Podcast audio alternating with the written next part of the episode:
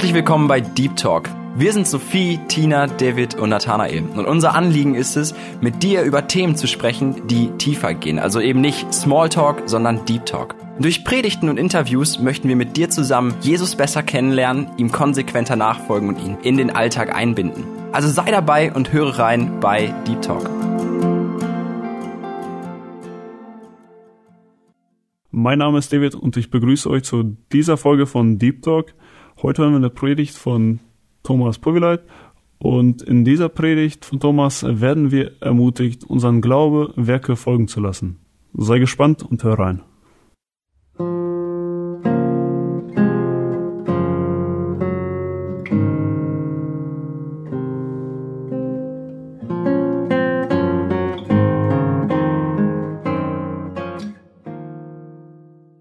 Manches über Glaube schon gehört, darüber, dass ich an Jesus glaube, an Jesus als den Christus, das haben wir gerade eben gesungen. Und das ist die Frage, die Jakobus uns heute Morgen stellt. Kann man Glaube sehen? Natürlich kann man Glaube als solches nicht sehen, aber man sieht Auswirkungen. Zum Beispiel hier. Bei dieser Frau sieht man, dass sie offensichtlich an das Seil, an dem sie hängt, glaubt. Die Frau ist davon überzeugt, dieses Seil wird mich halten. Wäre sie davon nicht überzeugt, dann wäre sie nicht von der sicheren Plattform abgesprungen. Sie vertraut darauf, dieses Seil wird nicht reißen. Das bedeutet, ich erkenne den Glauben der Frau an den Auswirkungen die ich in ihrem Leben sehe. Und die Frage ist, woran erkennt man mich eigentlich als Christ? Woran erkennt man meinen Glauben? Das ist die Frage, mit der Jakobus uns jetzt konfrontiert in diesem bekannten Text in Jakobus 2 ab Vers 14 und ich lese bis zum Ende des Kapitels bis Vers 26. Jakobus stellt dort die Frage, was nützt es meine Brüder, wenn jemand sagt, er habe Glauben, hat aber keine Werke? Kann etwa der Glaube ihn retten? Wenn aber ein Bruder oder eine Schwester dürftig gekleidet ist und der täglichen Nahrung entbehrt, aber jemand unter euch spricht zu ihnen, geht hin in Frieden, wärmt euch und sättigt euch, ihr gebt ihnen aber nicht das für den Leib Notwendige, was nützt es? So ist auch der Glaube, wenn er keine Werke hat, in sich selbst tot. Es wird aber jemand sagen, du hast Glauben und ich habe Werke. Zeig mir deinen Glauben ohne Werke und ich werde dir aus meinen Werken den Glauben zeigen. Du glaubst, dass nur einer Gott ist? Du tust recht. Auch die Dämonen glauben und zittern. Willst du aber erkennen, du eitler Mensch, dass der Glaube ohne die Werke nutzlos ist? Ist nicht Abraham, unser Vater, aus Werken gerechtfertigt worden, da er Isaak, seinen Sohn, auf den Opferaltar legte? Du siehst, dass der Glaube mit seinen Werken zusammenwirkte und der Glaube aus den Werken vollendet wurde. Und die Schrift wurde erfüllt, welche sagt, Abraham aber glaubte Gott und es wurde ihm zur Gerechtigkeit gerechnet und er wurde Freund Gottes genannt. Ihr seht also, dass ein Mensch aus Werken gerechtfertigt wird und nicht aus Glauben allein. Ist aber nicht ebenso auch Rahab, die Hure, aus Werken gerechtfertigt worden, da sie die Boten aufnahm und auf einem anderen Weg hinausließ? Denn wie der Leib ohne Geist tot ist, so ist auch der Glaube ohne Werke tot. Ich habe diese Verse mit fünf Buchstaben überschrieben und diese Buchstaben heißen tu was. Die Frage ist doch, an welchen Auswirkungen meines Glaubens erkennen meine Arbeitskollegen oder meine Bekannten, ich bin mit Jesus unterwegs? Es wird auch spannend, wenn wir uns jetzt fünf Minuten Zeit nehmen. Jeder nimmt einen Zettel und schreib dort mal die Namen der Leute auf, die dich relativ gut kennen. Also den Max und den Marvin und die Rosi und die Anne oder den Gustav, je nachdem wie alt du bist. Und dann schreibst du hinter die Namen, die du dir aufgeschrieben hast, mal ein paar Stichworte. Warum wissen diese Leute eigentlich, ich bin mit Jesus unterwegs?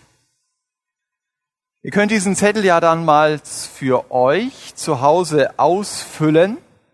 Und wahrscheinlich werdet ihr hinter diese Namen schreiben, ich habe zum Beispiel mit dem Marvin über Jesus geredet. Und es ist gut. Das ist sehr gut sogar. Aber dieses Reden hat nicht viel Wert, wenn man nicht entsprechende Werke in meinem Leben sieht. Das ist das, was Jakobus uns hier gerade gesagt hat. Oder um es direkt mit seinen Worten zu sagen, wenn ich meine Reden nicht durch meine Werke unterstreiche, dann kann ich mir meine Worte sparen. Was nützt es, wenn jemand sagt, ich habe Glauben? Das steht hier ja, hat aber keine Werke. Und hier ist implizit in Vers 14 gemeint, der Glaube allein kann ihn nicht retten. Und du liest diese Verse, diesen Satz und du denkst, bitteschön, was? Kann das sein? Habe ich so schlecht im biblischen Unterricht aufgepasst? Habe ich an den entscheidenden Stellen in der Gemeinde gefehlt? Der Glaube allein kann mich nicht retten? Das kenne ich aber ganz anders. Ich habe da jemanden gelesen, der heißt Paulus und der betont es ganz anders.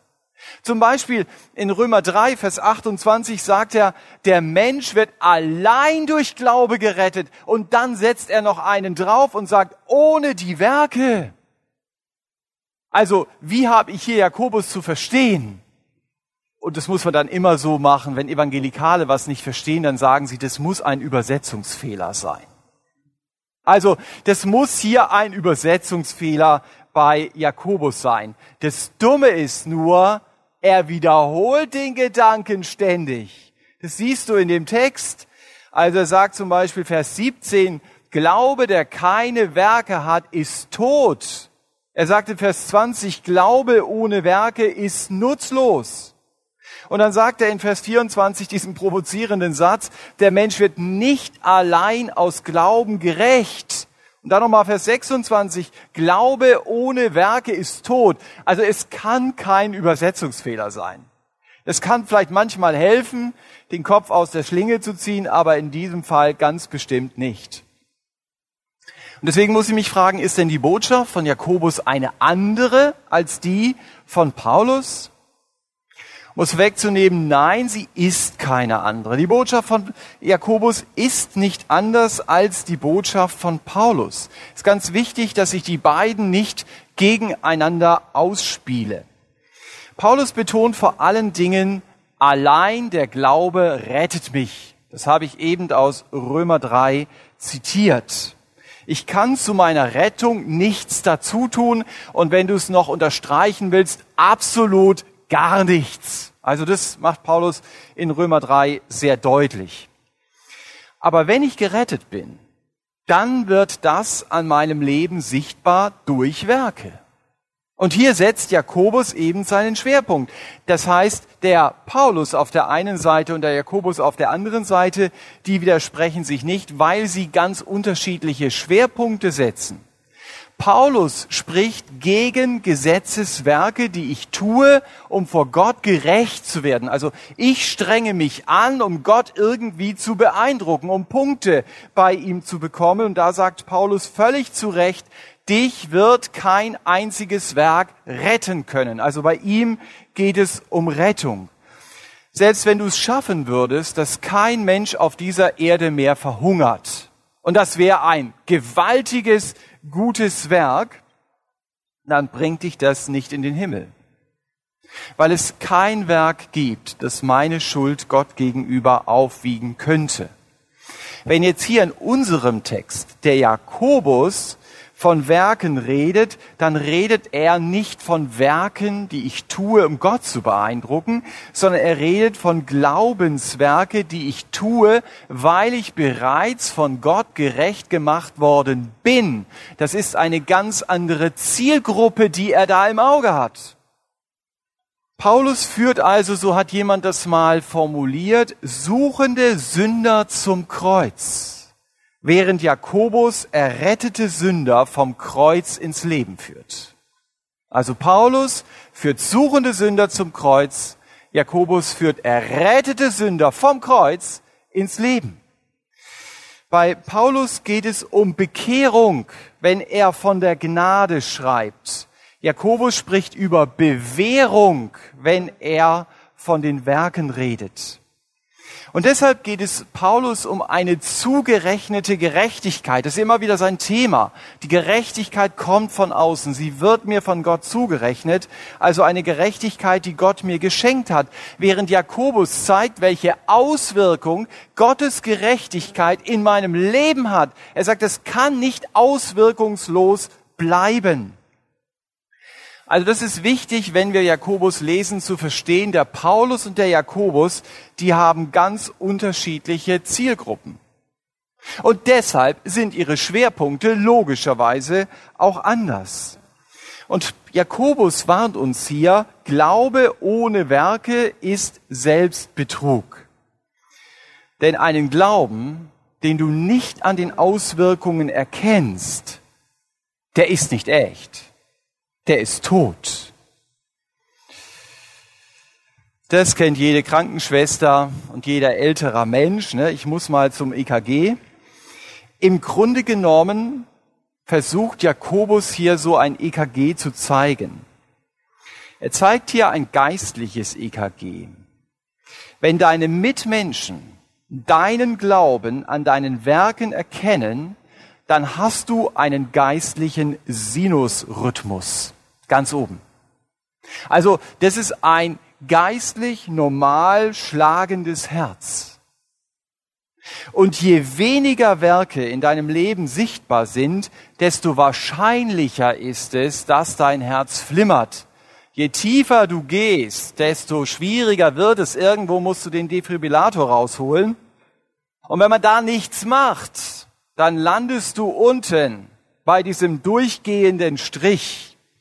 Das ist eine Nulllinie oder eine Asystolie. Du könntest auch sagen, ein Herzstillstand. Alles das Gleiche, egal wie du es nennst. Wenn du mit so einer Nulllinie auf der Intensivstation liegst, dann fangen deine Monitore an, ganz schrille Warntöne von sich zu geben. Und zu Recht. Und das versucht Jakobus hier deutlich zu machen. Er sagt, wenn das in deinem Leben so ist, wenn du schon bei diesem Vorletzten bist, dann, dann müssen die Warntöne kommen. Wenn dein Herz nicht mehr für Jesus schlägt und dich nicht mehr zum Tun für ihn bewegt, dann steht dein Glaube in der Gefahr zu sterben und schlussendlich in dieser Nulllinie zu enden. Ein sichtbares Zeichen für sterbenden Glauben macht Jakobus an seinem Beispiel in Vers 15 und 16 deutlich. Da sind Leute, die brauchen ganz dringend eine diakonische Unterstützung und sie werden nur mit frommen Worten abgespeist. Das ist ja schon zynisch. Also wärmt euch, esst euch satt, aber sie haben weder Holz, noch haben sie irgendetwas zu essen.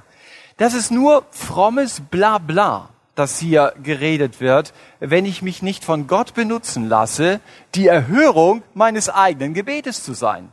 Das geht manchmal, ja? Natürlich nur, wenn es mir möglich ist, dass ich die Erhörung meines eigenen Gebetes sein kann.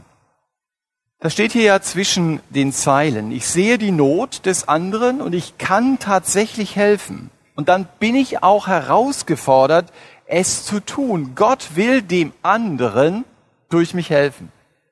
Aber wir verstehen auch, wenn ich nur sozial aktiv bin, dann heißt es doch lange nicht, ich habe auch den Glauben, der mich rettet. Ich kann natürlich auch vieles in Eigenenergie tun. Nicht nur die Tat selbst ist entscheidend. Was ganz wichtig ist, ist die Motivation. Warum mache ich etwas? Ist das, was ich tue, etwas, was ich aus Liebe zu Jesus getan habe? Ich kann vieles tun. Wenn ich es nicht aus Liebe zu Jesus tue, dann bringt es mir nichts.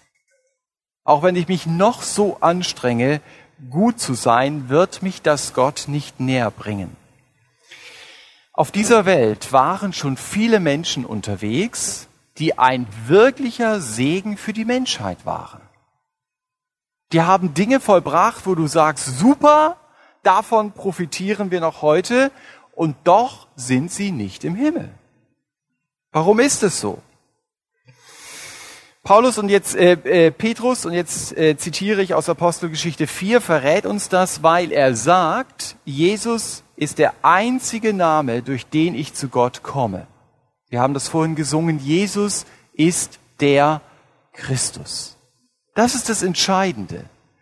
Das, darum geht es. Das muss ich glauben. Jesus ist der einzige, der die Trennung, die ich von Gott oder in der ich lebe im Blick auf Gott, überwunden hat. Die Bibel sagt es ganz deutlich, Gott hat mich geschaffen, er hat mich dafür gedacht, dass ich mit ihm lebe. Aber ich lehne Gott ab.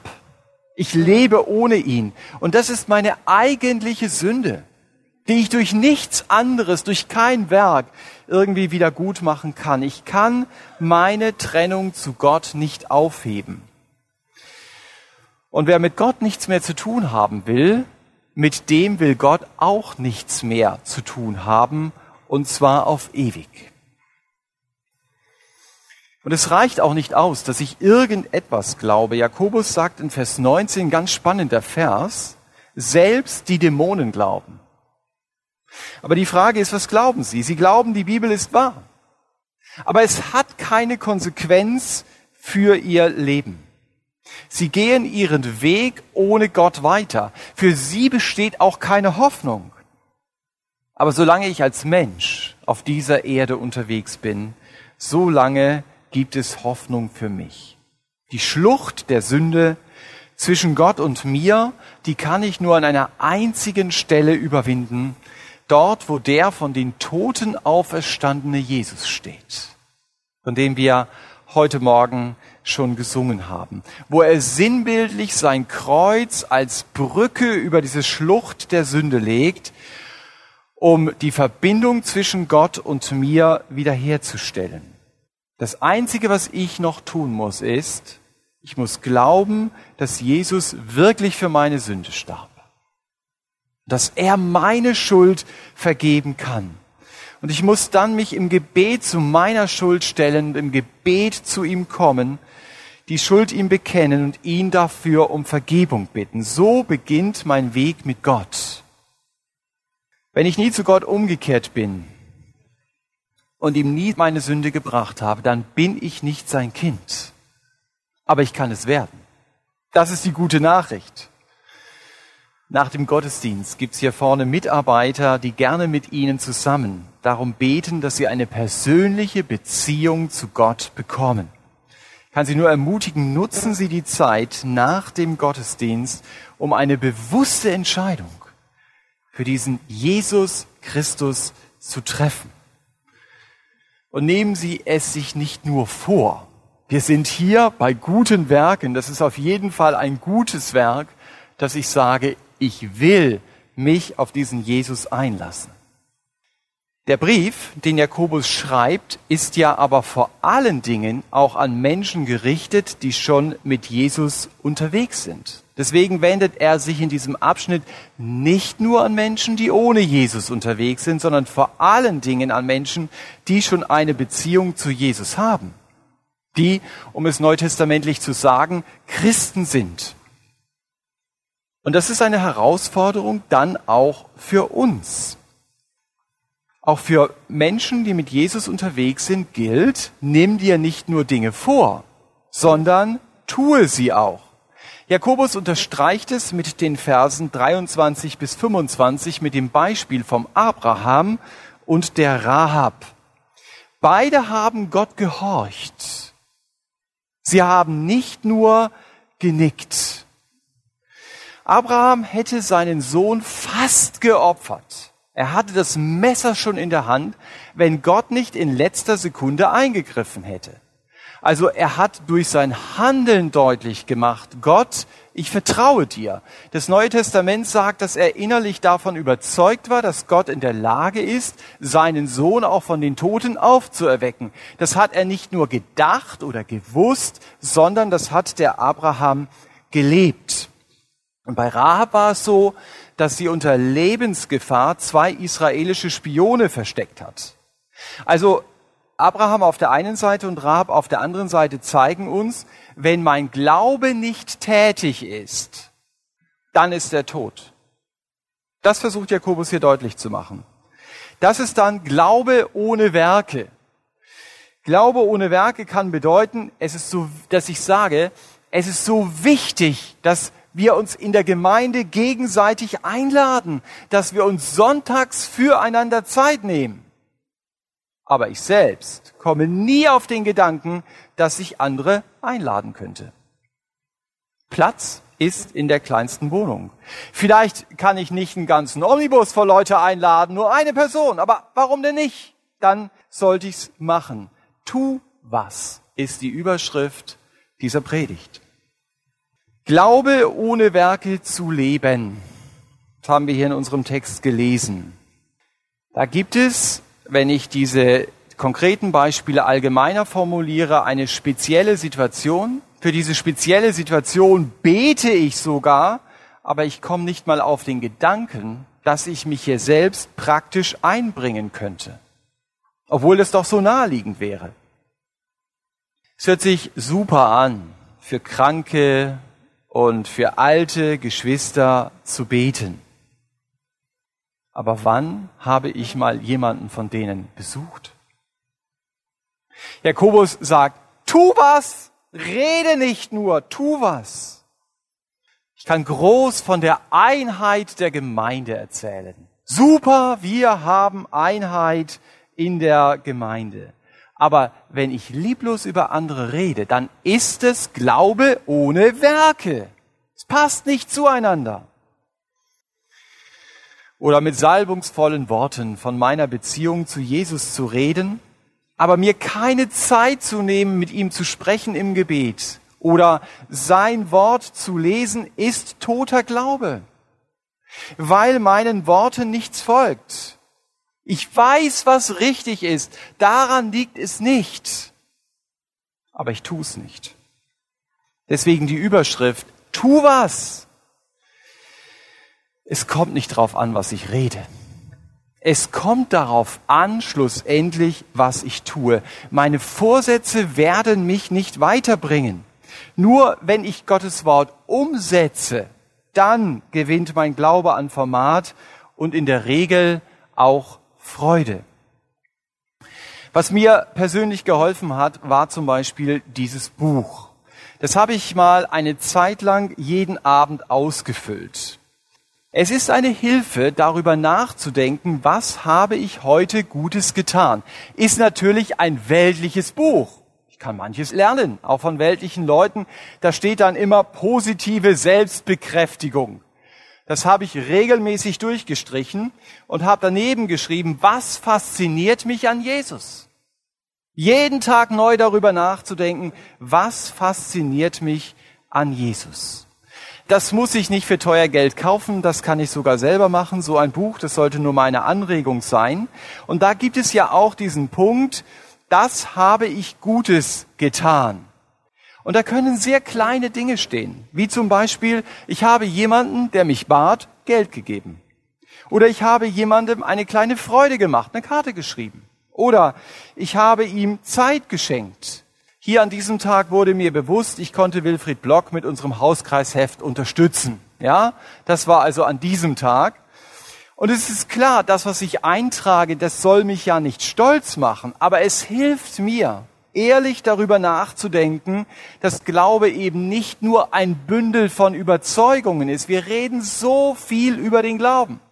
Aber die Frage ist, was setzen wir praktisch um? Natürlich geht es auch nicht nur um das Werk, das habe ich schon gesagt, sondern auch um die Motivation, die dahinter steht. Aber wenn ich jeden Abend, wie hier bei Jakobus gefragt werde, was hast du heute Gutes getan? Das weiß ich schon, dass am Abend diese Frage kommt. Dann wird die Motivation, tu was, viel mehr meinen Alltag bestimmen. Ich will nicht immer nichts hinschreiben. Fällt nicht ein, nichts. Der Herr Jesus betont das immer wieder, dass er sagt, glücklich seid ihr, wenn ihr es tut.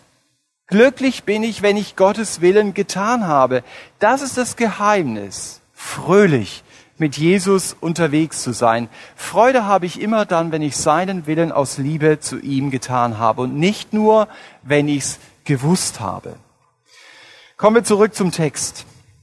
Jakobus spielt Glaube und Werke, das ist euch aufgefallen, nicht gegeneinander aus. Und deshalb ist der Vers 22 hier sehr wichtig. Dort steht, zu einem gesunden Glauben gehören Werke. Der Glaube wird, so formuliert es hier, aus den Werken vollendet. Das ist wie bei so einer praktischen Prüfung. Du hast eine Menge Theorie im Kopf und dann kommt die Prüfung. Und in dieser Prüfung musst du das anwenden, was du in deinem Kopf hast. Du musst es praktisch umsetzen. Und da kommt dann Theorie und Praxis zusammen. Und an der Praxis kannst du sehen, ob jemand das wirklich verstanden hat. Und genauso versucht Jakobus das hier deutlich zu machen. An deinem Leben, an deinen Werken kann ich sehen, was du wirklich in deinem Leben verstanden hast oder wovon du nur redest. In Vers 24 sagt der Jakobus dann, du wirst nicht allein aus Glauben gerechtfertigt. Und damit, so habe ich es ja schon am Eingang gesagt, will Jakobus nicht sagen, das Tun ist wichtiger als der Glaube, um gerettet zu werden. Er will zeigen, Glaube, der nur redet und der keine Werke hat, der kann mich nicht rechtfertigen. Glaube hat immer Werke. Das ist sein Grundsatz hier. Wenn die Werke aus dem Glauben kommen, dann zeigen sie, dieser Mensch hat wirklich einen Glauben, der ihn rettet. Manchmal ist es gar nicht so einfach zu sagen, glaubt jetzt jemand wirklich an Jesus oder glaubt es nicht. Wir können ja nicht in das Herz eines Menschen hineinschauen. Das kann kein Mensch. Und nicht bei jeder Bekehrung zu Jesus. Auch wenn sie echt ist, kann man das gleich erkennen. Aber es wird schlussendlich über die Zeit an einem Leben deutlich werden, ob da jemand zu Jesus umgekehrt ist. Der Jesus sagt, an der Frucht erkennt man den Baum. Das bedeutet, dass du bei einem Apfelbaum gar nicht erst nach Kirschen suchen musst. Ja, es wird also klar an der Frucht, was ist das für ein Baum? Oder auch, wenn dort keine Frucht ist. Wenn jemand beginnt, sein Leben aufzuräumen, wenn er Gestohlenes zurückbringt, wenn er sich für Fehlverhalten entschuldigt, wenn er beginnt, gerne und regelmäßig Gottes Wort zu lesen, dann wird ziemlich deutlich, er ist zu Jesus umgekehrt, egal welches Bekehrungserlebnis er jetzt gehabt hat. Entscheidend ist nicht dieses Erlebnis, entscheidend ist das, was in seinem Leben schlussendlich an Frucht erkennbar ist. Auch wenn er vielleicht manches noch nicht wirklich verstanden hat. Das ist nicht so entscheidend, sondern ist das, was ich jetzt verstanden habe, das, was ich in meinem Leben umsetze. Und beim Abraham und bei der Rahab, die hier erwähnt werden, wird es eben sichtbar, echter Glaube hat Werke. Ich sag's noch einmal, man erkennt es daran, dass Glaube tätig ist und nicht tot. Deshalb tu was aus Liebe zu Jesus, aber tu was. Ich kann die Passage natürlich nicht wirklich lesen, ohne mich zu fragen, wie sieht's denn bei mir aus? Hat mein Glaube Werke? Wenn mein Glaube sich in der letzten Zeit mehr in meinem Kopf abgespielt hat als in meinem Alltag, dann muss ich den Kopf ja nicht in den Sand stecken. Dann darf ich ja konkret überlegen, wie kann das in meinem Leben anders werden? Und es ist gut, sich auch immer wieder daran zu erinnern, als Christ stehe ich in einem geistlichen Kampf. Gegen mein frommes Reden hat der Teufel gar nichts. Ich werde nur Widerstand erleben, wenn es dann sehr konkret wird, wenn ich Dinge umsetze in meinem Leben. Der Teufel sagt nicht zu mir, werde bloß nicht konkret. Ich weiß nicht, wie ihr das erlebt. Also ich erlebe das eher so, dass er sagt, ja, es ist wichtig, konkret zu werden nächsten Monat, äh, am Ende des Jahres, äh, vielleicht äh, gibt es da irgendein Ereignis, darauf solltest du mal zugehen, weißt du, dann hast du so einen guten Punkt, wo du weißt, jetzt wird's konkret. Und je näher du diesem Punkt kommst, um desto weiter wird er dann in die Zukunft geschoben. Und dann habe ich meine Vorsätze. Und dann klopft er mir auf die Schulter und sagt, Thomas, du bist ein echt vorbildlicher Christ. Solche Vorsätze wie du, das haben nicht viele Leute. Da können Leute sich von deinen Vorsätzen richtig was abschneiden. Wisst ihr was? Manchmal glaube ich dieses Süßholzgeraspel sogar noch. Aber diese Vorsätze bringen mich nicht weiter. Am Ende ist klar, es kommt am Ende kein einziges Werk dabei raus. Aber ich habe das dann nicht so im Blick. Ich beruhige mich mit meinen eigenen frommen Gedanken. Der Johannes würde das noch schärfer formulieren. Er würde sagen, Thomas, du belügst dich selbst. So formuliert er das. So morgen, morgen und nicht heute, das ist so der Wahlspruch des Teufels. Das sind Gedanken, die kommen nicht von Gott. Eine weitere Bremse, Glaube praktisch zu leben, ist die Einstellung, ich möchte es perfekt machen. Wenn schon, denn schon. Da will ich Leuten von Jesus erzählen und ich denke, hey, es ist gut, ich gebe ihnen ein Buch mit. Gute Idee. Welches Buch? Dann muss ich erstmal 20 Stück bestellen und diese 20 lesen. Da ist das Jahr dann auch rum. Also bevor ich nicht wirklich sicher bin, welches Buch ich weitergebe, das kann ich nicht machen. Ich glaube, im Sinne von Jakobus ist es wichtig, beginne einfach mal. Beginne einfach mal mit Dingen. Und wenn sie nicht ganz passen, egal. Es wird sich mit der Zeit schon korrigieren. Ich musste mal wirklich schmunzeln über einen sehr bekannten Gemeindegründer in Belgien. Der ist von Haus zu Haus gegangen, Amerikaner, ja, also relativ schwierig sogar zu verstehen, um Leuten eben das Evangelium zu sagen. Und dann haben sie zu ihm gesagt, weißt du, an deinen Jesus, von dem du redest, glauben wir nicht. Wir glauben an die Maria. Und die anderen haben gesagt, an den Papst. Und dann musste er erst mal nach Hause gehen und sagen, was sagt denn die Bibel über Maria und was sagt sie über den Papst? Natürlich weißt du, glaube an Jesus. Aber wenn du dich nicht mit anderen auseinandersetzt, äh, dann fällt dir so schnell vielleicht gar nicht ein, was du sagen könntest. Und dann hat er gelesen und dann hat er Bibelstellen gefunden und hat er gewusst, ja, das kann ich das nächste Mal darüber sagen. Die Bibel redet über Christus und nicht über den Franziskus. In 2. Korinther 6, Vers 2 sagt Gott einmal, siehe doch, jetzt ist die richtige Zeit.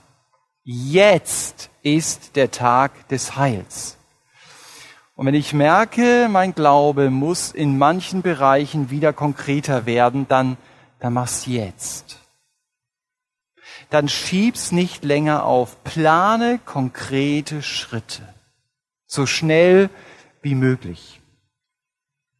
Wichtigen Punkt, wie mein Glaube lebendig bleibt, habe ich eben schon angesprochen. Eben gerade mit der Frage, welche konkreten Schritte kann ich jetzt gehen? Ich glaube, einer der wesentlichen Schritte ist, fange wieder an, deine Bibel regelmäßig für dich persönlich zu lesen. Such dir Zeit am Tag, wo das möglich ist. Es muss nicht lange sein. Die alten Missionare haben gesagt, no Bible, no breakfast. Also da weißt du, woran du bist, ja. Keine Bibel, kein Frühstück. Es geht natürlich nur auf, wenn du morgens das Frühstück brauchst. Aber es kann sehr hilfreich sein, das zu praktizieren neben den Kelloggs die Bibel zu lesen, anstatt Radio zu hören. Da hast du schon mal Zeit. Und wenn du im Auto unterwegs bist, was interessieren mich die neuesten Wirtschaftsnachrichten? Die sind morgen sowieso schon wieder alt. Schieb dir doch einfach mal von deinem Handy eine Bibel rein und höre sie. Das ist ewiges Gottes Wort. Dass du wirklich Zeiten in deinem Leben dir blockst und vielleicht auch mal überlegst, wo sind denn die Zeitfresser in meinem Leben? Ich garantiere dir, wenn du sagst, ich werde mal ein Selbstexperiment machen, wie man heute sagt, eine Challenge, ja, ich werde mal drei Monate lang keine Filme sehen und keine Computerspiele mehr machen. Ich weiß nicht, wie viel Zeit du hast. Du wirst wahrscheinlich jeden Abend um 10 Uhr schlafen gehen, weil du alles gemacht hast und gar nicht mehr weißt, was du jetzt noch machen sollst. Es gibt x Zeitfresser in unserem Leben. Und um konkret zu werden, ist es ganz entscheidend wichtig, dass Gottes Wort in meinem Leben wieder einen Stellenwert bekommt auch wenn ich verheiratet bin, in unserer Ehe, dass wir vielleicht wieder mit einer gemeinsamen Andacht beginnen. Das muss ja gar nicht lange sein, dass wir uns überlegen, hey, wo können wir uns treffen, um gemeinsam Gottes Wort zu lesen, um gemeinsam miteinander zu beten. Das ist eine Zeit, die wird immer wieder angegriffen werden. Und wenn ich merke, ich komme hier aus der Spur, dann muss ich meinen Kopf doch nicht in den Sand stecken und sagen, wir haben es versucht, alles nichts geworden äh, sondern dass ich sage, okay, dann versuchen wir es mal anders. Dann versuchen wir es auch mal, dass wir andere Leute fragen, hey, wie macht ihr das denn? Vielleicht machen sie es auch nicht, dann stammeln sie irgendwas vor sich hin, aber dann sind wir ja schon mal vier, ja, also die in diese Richtung gehen können. Werke zu tun kann auch heißen, Sünde ans Licht zu bringen. Das ans Licht zu bringen, was keiner weiß und was mich belastet. Es endlich mal vor Jesus auszusprechen und mich dazu zu stellen. Werke zu tun kann auch bedeuten, Glaubensgeschwister vielleicht in Konflikte mit hineinzunehmen, die mir helfen können, die mir vom Wort Gottes raten können, die mit mir zusammen beten. Alles das sind konkrete Schritte die eben nicht stehen bleiben bei man müsste mal oder man sollte mal. Diese Sätze, man müsste, man sollte, sind nicht Kennzeichen eines tätigen Glaubens. Und das sage ich nicht nur euch, das sage ich mir. Ich bin hier selber an diesem Punkt am Lernen und mir geht es bei dem Jakobus so, dass er mich immer wieder an der einen und anderen Stelle erwischt, weil er so undiplomatisch, so direkt in mein Leben hineinredet. Und ich darf aber immer wieder wissen, es ist ja nicht meine Kraft, sondern es ist die Kraft des Herrn Jesus in mir, die das zustande bringt, die mich vorwärts bringt. Und ich glaube, dass Gott mir helfen will, dass er in mir diese konkreten Schritte gehen will. Aber ich muss zunächst einmal reagieren auf die Überschrift der Predigt, tu was. Und dann hilft Gott mir weiter. Aber diesen ersten Schritt, den nimmt er mir nicht ab. Ich wünsche mir und ich wünsche uns die Sehnsucht für unser eigenes Leben, dass unser Leben etwas ist, das von Jesus redet. Wo man es merkt, wenn man uns begegnet, wow, da ist Jesus wirklich der Mittelpunkt durch die Werke, an denen eben der lebendige Glaube sichtbar wird. Jakobus lässt uns heute zurück mit dieser Aufforderung, tu was. Vielleicht müssen wir grundsätzlich zu Jesus umkehren. Dann die Frage, was hält dich davon ab, es heute zu tun? Aber vielleicht ist auch Glaube in meinem Leben über die Jahre zu einer Theorie geworden, fast ohne Werke. Und dann ist es wichtig zu fragen, wie kann ich wieder jemand werden? Der aus Liebe zu Jesus sehr konkrete Werke tut. Manches braucht seine Zeit, manches auch eine längere Zeit, bis es sich ändert. Aber wenn ich nicht beginne, dann wird es sich nie ändern. Deshalb tu was. Amen.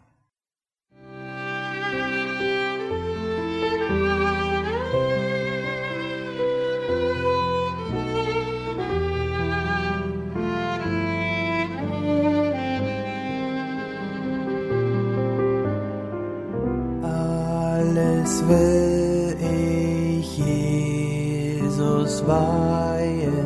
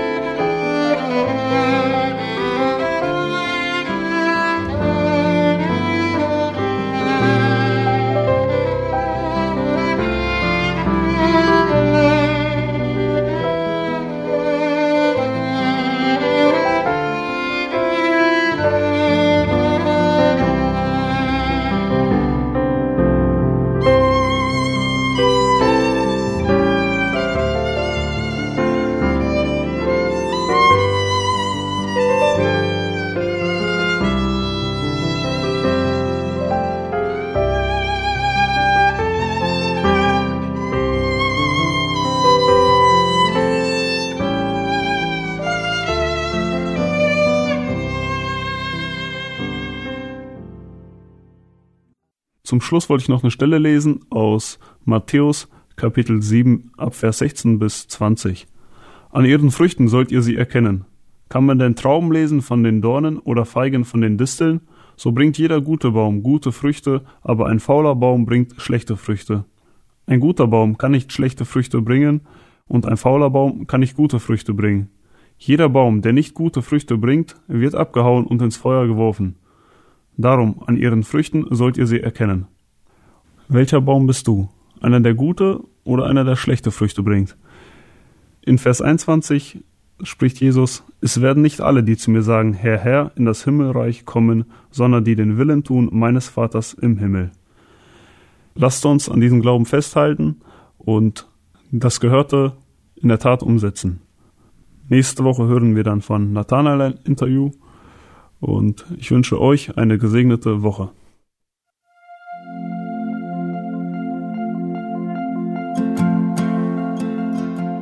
Schön, dass du heute dabei warst. Und wenn es dir gefallen hat, wenn du was mitnehmen konntest, dann teile es gerne mit deinen Freunden und Bekannten und gib es weiter. Und wenn du noch mehr Informationen haben möchtest über das Programm und über Segenswelle allgemein, dann schau doch einfach auf unserer Webseite vorbei auf www.segenswelle.de oder auf dem Instagram-Feed auch unter Segenswelle zu finden und klick dich einfach mal durch, teile es und gib es weiter. Wir wünschen dir eine gesegnete Woche mit den Worten aus Kolosser 3, Vers 17. Was immer ihr tut, in Wort oder Werk, das tut alles im Namen des Herrn Jesus und dank Gott, dem Vater durch ihn. Damit wünschen wir dir eine gesegnete Woche. Mach's gut, bis zum nächsten Mal.